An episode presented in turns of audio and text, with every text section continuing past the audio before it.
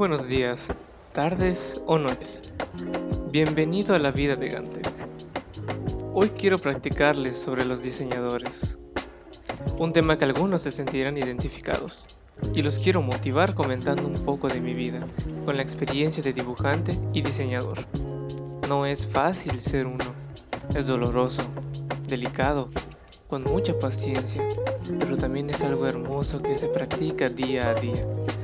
Ponte cómodo en el lugar que estés y disfruta de este viaje lleno de experiencias.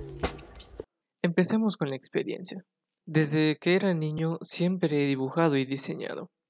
Hacía muchos dibujos en mi libreta, hacía un estilo de mural que ocupaba un dibujo de toda la hoja y siempre me encantaba hacerlo. Amaba dibujar a cada momento. Cuando pasé a la secundaria fue la etapa de mi vida cuando más empecé a dibujar. Dibujaba de todo, ya sea personajes, algunos videojuegos o personajes de videojuegos también, una combinación, o plantas también, demasiadas cosas, una infinidad de dibujos. Llegué a llenar varias libretas, pero desgraciadamente un familiar no se dio cuenta y tiró todos mis dibujos, sin razón alguna, claro. Y yo no eché la culpa, simplemente seguí adelante.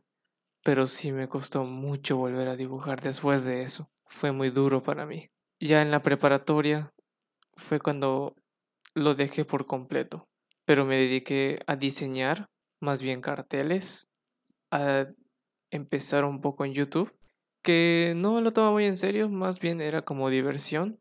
Y me gustaba hacerlo, me gustaba bastante, se sentía una gran satisfacción. Pero para nada dibujaba.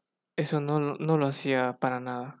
Incluso llegué a trabajar y no tenía tiempo para hacerlo. No se podía simplemente, aunque sí lo extrañaba demasiado. Solo llegué a diseñar algunas frases y cosas como publicidad, pero ya era digital y son cosas muy muy diferentes. Ahora el problema viene cuando pasé a la universidad. Ahí es algo fue muy complejo para mí, ya que yo quise estudiar diseño digital en el área de, de animación, claro. Y fue duro porque cuando entré, muchos ya sabían dibujar muy bien. Y para sorpresa, hubo un examen, un examen sorpresa, claro, en el que tenías que demostrar cuánto sabes de dibujo. Y yo me sentía muy asustado, créanme, me sentía muy débil ante mis compañeros que sí sabían dibujar. Se, se siente una presión muy horrible, pero a pesar de eso, seguí adelante. Sí me sentí bastante triste en los primeros días, pero mis compañeros me ayudaban demasiado. Me ayudaban bastante que me daban consejos, me dieron algunos tips de anatomía que tenemos que saberlo sí o sí. Y fue bastante gratificante para mí porque ya no me sentía solo ya no me sentía inseguro de estar en la carrera correcta. Después de tanto tiempo, ya que me decidí a esforzarme mucho más, a mejorar mis dibujos, fue cuando me di cuenta que empecé a mejorar bastante.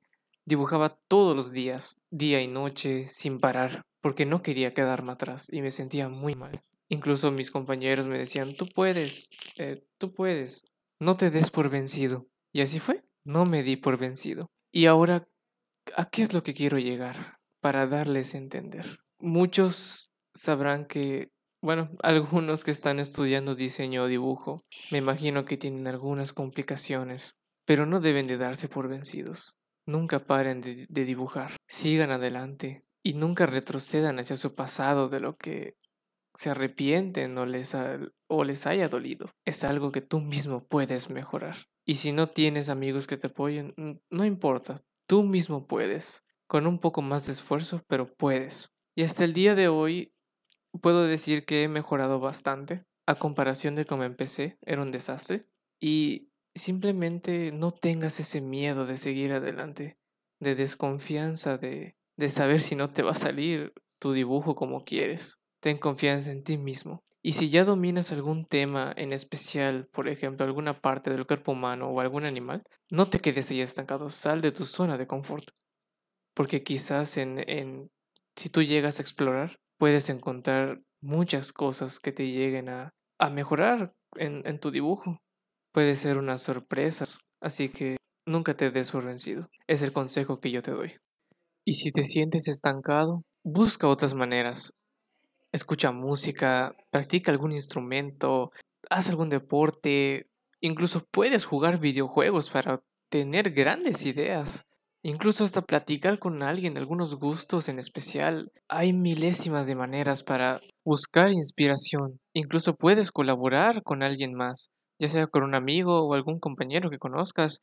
Oye, vamos a hacer un dibujo entre los dos, vamos a llegar a algo. Simplemente que no te quedes estancado, ya que eso te, te puede afectar, ya, ya sea si eres un dibujante, un diseñador o no lo seas, o simplemente te gusta dibujar y quieres mejorar, hazlo. Yo te lo recomiendo muchísimo. Deja que tu mano fluya hacia el dibujo. Tampoco te obligues a dibujar, ya que eso te va a estresar demasiado. Bueno, eso ha sido todo por hoy.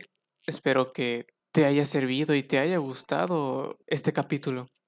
Puedes darme una valoración para saber qué tanto de qué tanto fue de tu agrado.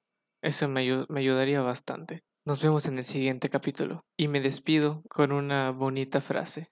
La realidad se ilumina si cambias la lente con la que miras.